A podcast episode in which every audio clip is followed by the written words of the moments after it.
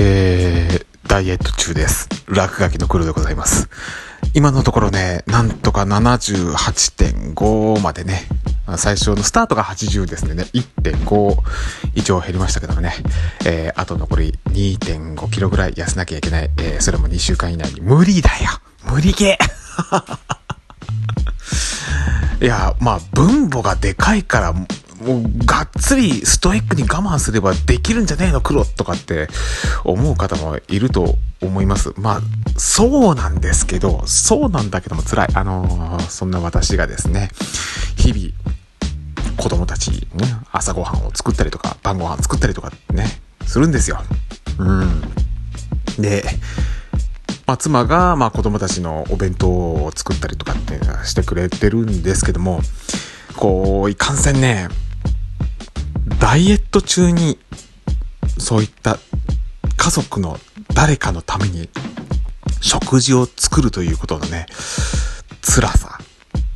うーん。あ、でもね、逆にね、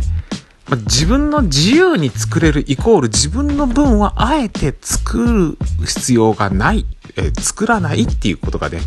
できるという意味ではね、まあ私が料理をするべきだとは思ってるわけなんですよね。だってさ、せっかく妻が作ってくれたご飯をね、俺ダイエット中だからって言ってさ、食べないっていうのはさ、やっぱちょっと辛いもんあるじゃない、えー妻のご機嫌損ねちゃったりするじゃない？嫌じゃん。ねえ、っていうことで。あただね、それでもやっぱスキッパラはね、きついからね。で、そこで私が目覚めたのが、こんにゃく料理。まあ、とことんこんにゃくで胃袋を埋めていこうという作戦に今出ているわけでございますよ。まあ、特に糸こんにゃく。ええまあ、確かに、きちんとアク抜きをしておかないと、独特の、まあ、癖とかも出ておりますんでね、まあ、調理の方は、まあ、多少のね、手間はありはしますけども、まあ、それでも、まあ、食感、あの、プニプニじゃないですか。で、あれをね、ちょっとね、な、こう、唐辛子みたいなのが辛めでね、甘辛くこう、味付けしたりすると、もうそれだけでも結構ね、ご飯が進んじゃうて、あご飯食べちゃダメだ。ご飯食べちゃダメだ。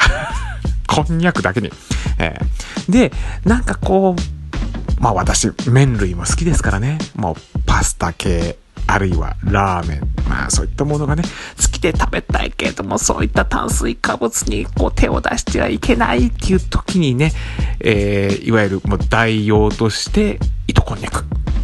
うーん。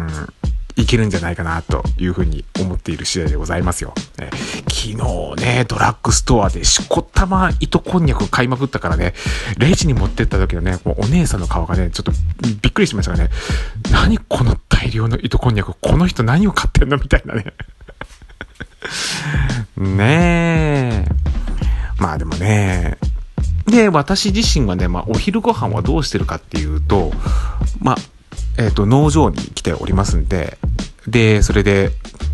まあ、農場にはね、私の父、母、実の父の母がこう住んでおりますんでね、まあ、その、親父お袋と3人で、えー食事をするわけなんですよね。ただ、まあ、後期高齢者の二人ですんでね。で、まあ、私がね、飯作るって言うんですけどもね、やっぱ、あのー今までこう、家族にね、ずっと料理を作るっていう、そういう習慣をね、ほんとね、50年間、50年間こう続けてきたお袋にとってみたらね、えーやっぱ私が料理を作って、とにかく食べさせなきゃ、みたいなような、もうそういうもう、すり込みがもうきつすぎるもんだからね。もう、とにかく、息子よ。私飯作ったから食えって言うんですよ。俺、ダイエット中なんだよ、おふくろ。食べれねえんだよっていうね。えーで、おふくろそれでしょげるじゃないですか。で、ついでにね、ついでっていうか、むしろこっちの方がきついんですけど、まあ、もう弱い80になったうちの親父はね、本にね、胃の手術をね、何回も繰り返したもんだから、食が細くなりすぎちゃっててね。で、しかもね、なんか、うー食べるために、うー辛い、辛いって言うもんだから、こう、作ってる側の人間としてもね、やっぱ、きついわけですよね。で、しかも全然食べないわけですよ。親父も食べない。そして息子もダイエットだから食べないっていう風になるとね、こう、お袋がますますね、こう、はーってなんかすごいしょげた顔されるもんでね、もうとにかく辛い。